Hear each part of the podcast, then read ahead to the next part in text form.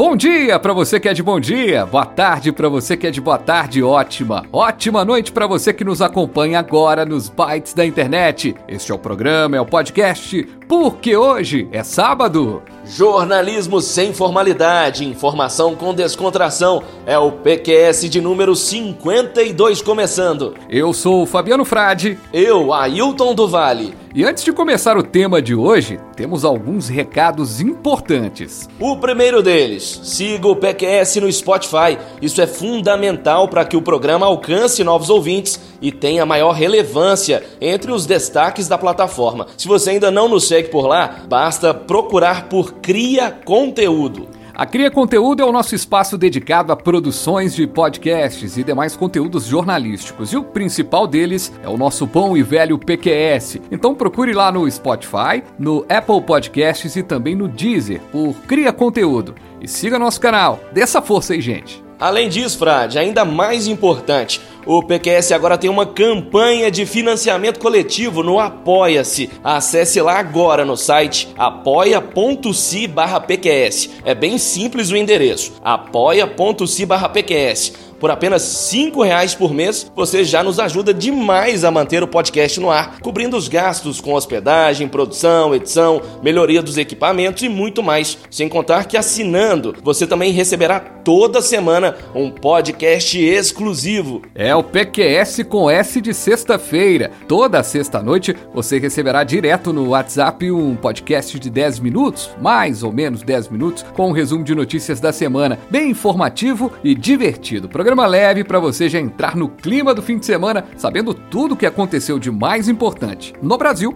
e no mundo. Obrigado a todos que já nos apoiam. E se você não puder nos ajudar agora, compartilhe o programa com todos os seus contatos no WhatsApp, divulgue o link, peça aos amigos e familiares para seguirem o perfil da Cria Conteúdo nas plataformas de streaming. Precisamos de mais dessa força para continuar o PQS. Olha, eu tenho além de todos os assinantes que a gente destacou na última semana, que já estão com a gente, um abraço a todos. Dois novos se uniram ao time essa semana: Cícero Oliveira, de São Paulo, e a Rafaela Lobo, de Belo Horizonte. Grandes amigos, muito obrigado pela moral, hein?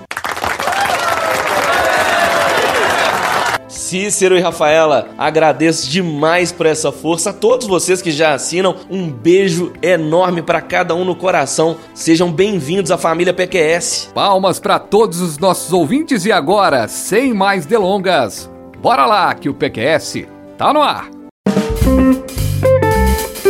O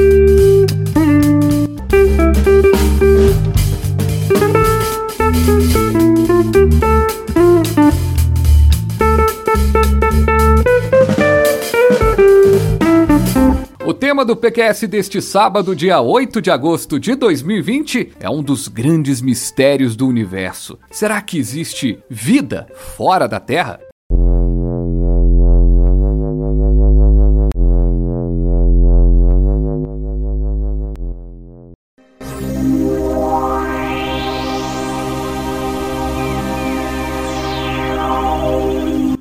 A NASA enviou no dia 30 de julho um robô para Marte para procurar por vida marciana nesse planeta que nos instiga há anos. Existem teorias, inclusive, de que a vida na Terra tem origem em Marte. Nada com embasamento científico, é claro, apenas suposições, mas vai que é verdade, né? É, Ailton, e haja perseverança para descobrir vida fora do nosso planeta. Durante anos e anos, nos questionamos se estamos solitários no universo. E a propósito, o nome dessa missão enviada para Marte na semana passada é Perseverance, Perseverança em português. O robô deve aterrissar no planeta vermelho no dia 18 de fevereiro do ano que vem. Ele vai coletar amostras em uma cratera de 45 quilômetros de largura na parte norte do planeta, em um depósito de sedimentos, e depois enviá-las de volta à Terra. O detalhe, Frade, os cientistas acreditam que Marte tinha há 3 ou 4 bilhões de anos um lago, onde hoje existe uma cratera, essa cratera que você falou,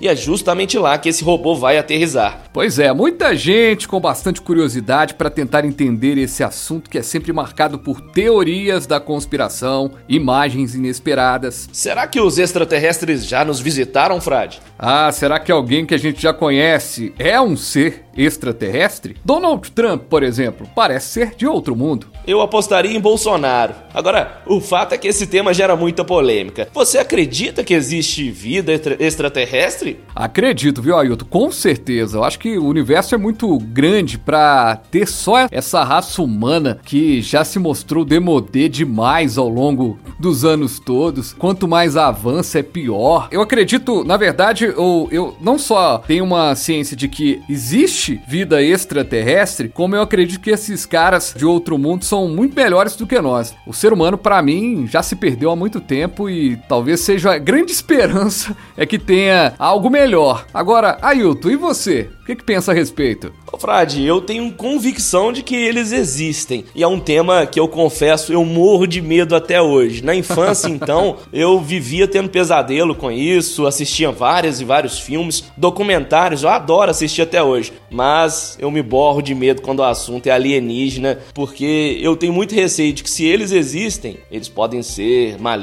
maléficos, igual a raça humana. Imagina, chegam aí para invadir, destruir tudo, sei lá. Vai que, né? Será que existe vida em Marte?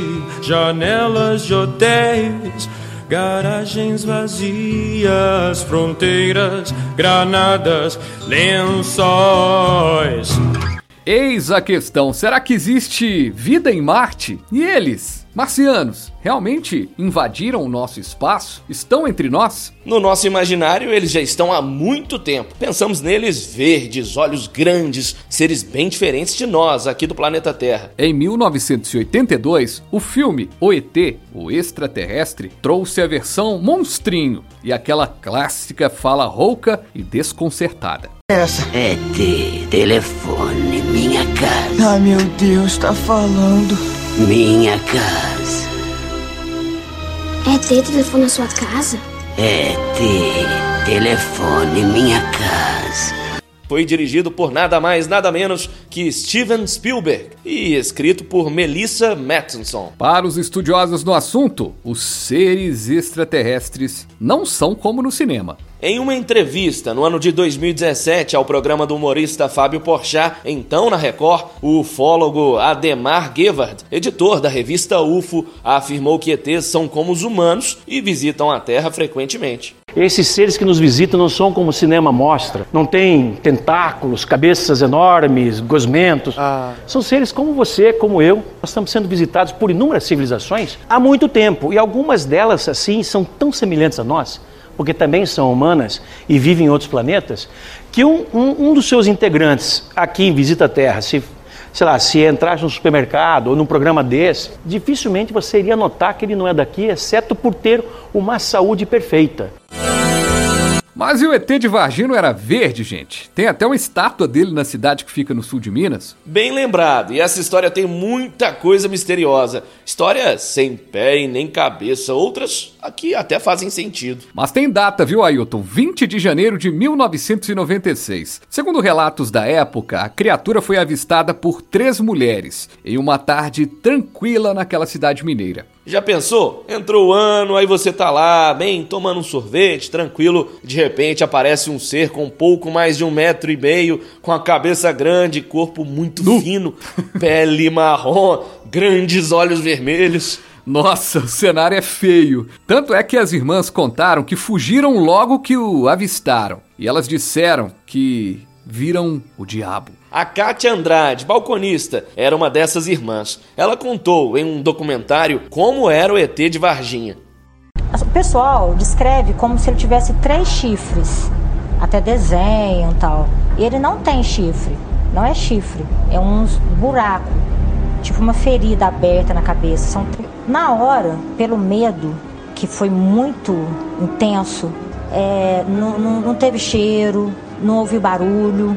Talvez até podia ter feito algum barulho, mas eu não ouvi. Porque o medo, você acaba não vendo tanta coisa, nem ouvindo, pelo menos eu, no meu, no meu modo. Ó, oh, se é verdade ou não é, talvez nunca vamos saber, mas o fato é que depois deste episódio, Varginha não foi mais a mesma. De repente, pesquisadores e inúmeras testemunhas começaram a falar sobre o tal ET de Varginha. Surgiram mais relatos sobre criaturas e objetos não identificados, operações militares, movimentações estranhas na cidade e mortes misteriosas. O caso saiu em publicações ufológicas no mundo todo. Nesses 20 anos, mais de 20 anos na verdade, muitas dúvidas ficaram no ar. O ufólogo Ademar Gewart desmente a história. Segundo ele, Ailton, não foi um ET, mas sim dois extraterrestres. E não só o plural é o curioso nessa história. Dois ETs que foram capturados vivos após o acidente de uma nave, tudo isso visto por testemunhas. E sabe quem os capturou? O Exército Brasileiro.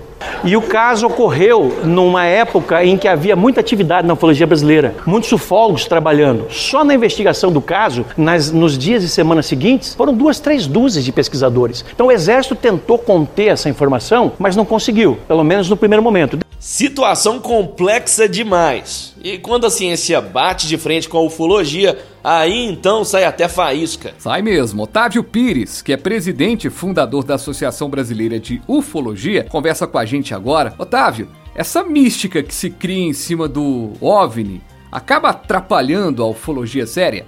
Sim, atrapalha, mas na questão de OVNI, não de vida alienígena. Porque a vida alienígena, ela tem esses dois segmentos, né? A vida alienígena foi colocada dentro da ufologia para tentar explicar um fenômeno que ninguém estava conseguindo explicar. E essa, e essa explicação se deu muito por muitos relatos é, enfim, de abdução, né, que se teve depois que começou a se relatar ali, depois da década de 30, 40, essa questão do fenômeno OVNI. Então, como começou a ter essas informações de teóricas abduções, tudo, acabou se associando uma coisa a outra e com essa associação acabou se tendo a, a ufologia como sendo algo que investiga né, alienígenas extraterrestres. Quando na verdade isso é um campo da, da ciência, que é a exobiologia, né, ou astrobiologia, tenta identificar vida alienígena, seja ela como for, desde bactérias até algo desenvolvido. Otávio, você comentava comigo sobre a ufolatria. Isso atrapalha também, né?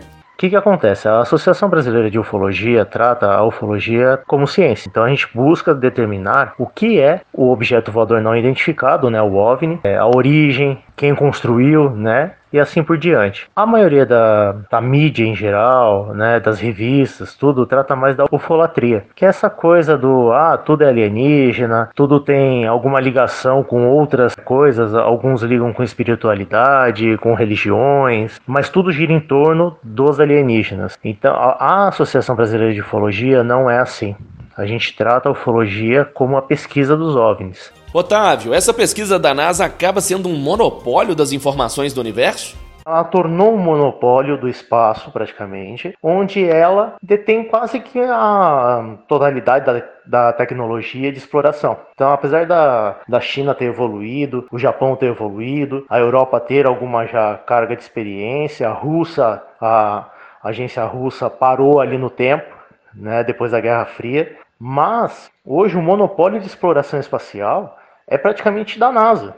A partir do momento que você tem acesso a algo tão superior e que ninguém tenha, você domina né, os outros mais fracos. E talvez seja também essa a intenção. Muito obrigado, Otávio. Hernan Mostágio, fundador do Museu Internacional de Ufologia, História e Ciência de Itaara, no interior do Rio Grande do Sul, pertinho ali de Santa Maria, também conversa com a gente. Professor, o caso de Varginha é enigmático e controverso. Você acredita ser verdade que dois ETs estiveram mesmo em Varginha? Eu, particularmente, acredito que houve muito mais uma grande invencionice eh, a partir de relatos fantasiosos, inclusive até de alguns militares, uh, e o desejo e a necessidade ah, da, da, dos próprios ufólogos quererem que algo realmente muito misterioso tivesse acontecido em Varginha. Eu tive o prazer de 1997 trazer em Santa Maria uh, o pesquisador, um dos principais pesquisadores de Varginha, que foi o professor Birajara Rodrigues. Foi justamente um ano após o incidente. E ele já uh, deixava bem claro que existiam alguns fatos que não se encaixavam bem nessa história que, passado tantos anos, o próprio caso Varginha já não se sustenta, tanto pelos fatos apresentados pelos ufólogos, inclusive, por uma comissão de ufólogos, como os fatos apresentados uh, por testemunhas que talvez muitas delas tivessem a intenção de querer estar presente na mídia, na imprensa. Detalhe: o Hernan explica que o ufólogo não tem coragem de entrar no museu dele, não.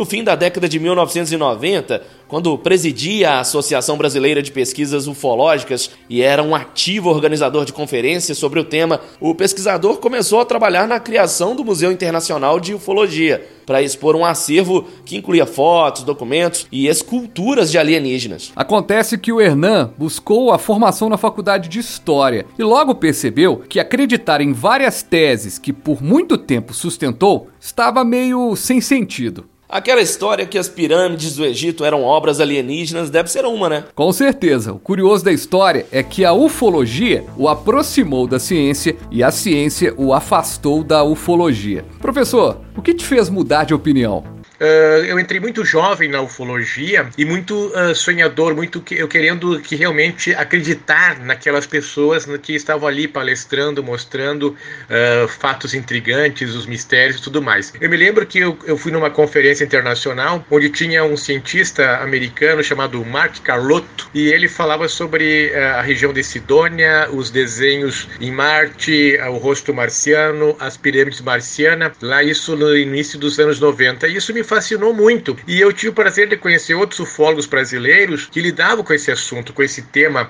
uh, dos mistérios de Marte. Naquela época eu acreditava demais naquelas pessoas. Claro, a gente amadurece, né? A gente estuda, a gente vai à busca do conhecimento, como diz ET Bilu. Bilu diz que quer dar um recado. Qual a sua mensagem para a Terra, Bilu? Apenas que você conhecimento.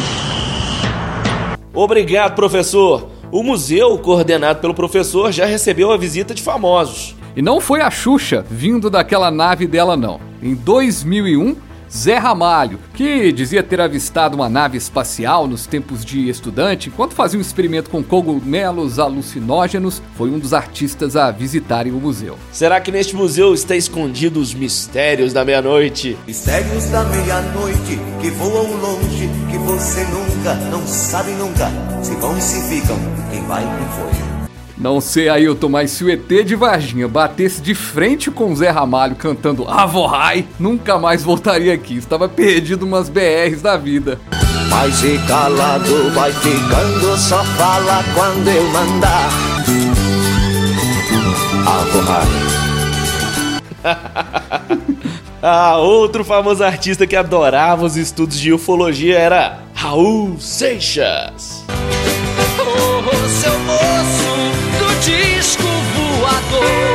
Me leve com você pra onde você for. Oh, oh, seu moço, mas não me deixe aqui.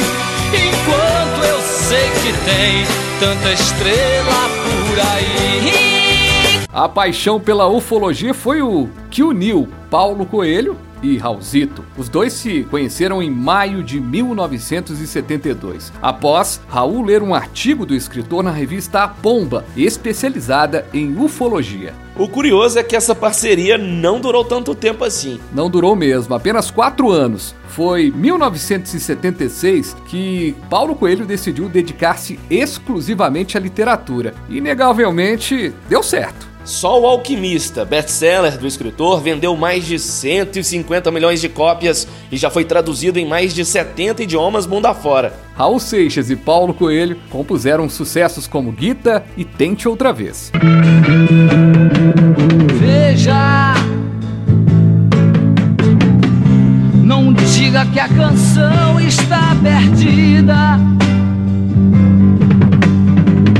Tenha fé vida. Tente outra E já que estamos falando de alguns ícones da arte, será que os marcianos são ou foram mais inteligentes do que nós, meros terráqueos? Alô, alô, marciano. Aqui quem fala é da terra. Pra variar, estamos em guerra. Você não me imagina a loucura. O ser humano tá na maior fissura. Por quê? Tá cada vez mais down no high society. Ó, Ailton, você diz: existe ou já existiu vida inteligente fora da Terra, né? Vamos perguntar para o professor da UFMG, o Renato Las Casas, que é físico, astrônomo, grande professor. Professor, é possível ter vida inteligente fora da Terra? Olá, Fabiano. Essa é uma das grandes perguntas que a ciência ainda tem para responder. Se existe ou já existiu vida fora aqui do nosso planeta Terra. É, eu, com toda sinceridade, eu não tenho uma opinião. É, você conhece a equação de Frank Drake? A equação de Frank Drake, ela pretende nos dar um número de civilizações mais do que inteligentes apenas, mas que teriam desenvolvido tecnologia e seriam possíveis de se comunicar conosco. E o resultado da equação de Frank Drake hoje é que esse número pode ser zero, ou seja, nós podemos estar sozinhos na nossa galáxia, a única civilização comunicante na nossa galáxia seríamos nós, mas pode, esse número pode ir até um milhão. Ou seja, pela ciência hoje, nós podemos estar sozinhos na nossa galáxia, mas podemos ter até um milhão de civilizações mais do que inteligentes, seriam inteligentes e teriam desenvolvido tecnologia, sendo assim possíveis de se comunicarem conosco. É aquela história, pode acontecer de tudo, inclusive nada. Agora, ô professor, vem cá, por que Marte é tão importante para esses estudos de vida extraterrestre? Quanto mais nós conhecemos Marte, nós temos a certeza de que no passado Marte já teve muita água líquida rolando pela sua superfície. E a água líquida, pelo que nós acreditamos, é condição para o desenvolvimento de vida. Ou seja, uma grande pergunta é essa: será que Marte já teve, ou até mesmo hoje ainda tem no seu subsolo, algum tipo de vida? Vida microscópica. Muito obrigado, professor Renato Las Casas, sempre atencioso e dividindo tanto conhecimento com a gente. Ailton, é o que disse o professor: vida inteligente ou micro-organismos? Há muito que se estudar. E como tem, viu? Uma pesquisa feita por astrônomos do Instituto de Astrofísica de Paris apontou a existência de cerca de 160 bilhões de planetas alienígenas em nossa galáxia. É uma estimativa, mas oficialmente são conhecidos cerca de 700 planetas alienígenas. Como diria William Shakespeare, há mais coisas entre o céu e a terra do que pode imaginar nossa van filosofia. Será que existe vida fora da Terra? Você ouvinte do PQS, tire suas conclusões. A gente volta na semana que vem com mais um tema. Abraço pra todo mundo! Um abraço! E agora uma revelação. Eu não sou da Terra. é ter que é casa. Minha casa. Telefone. Tem minha casa. Minha casa.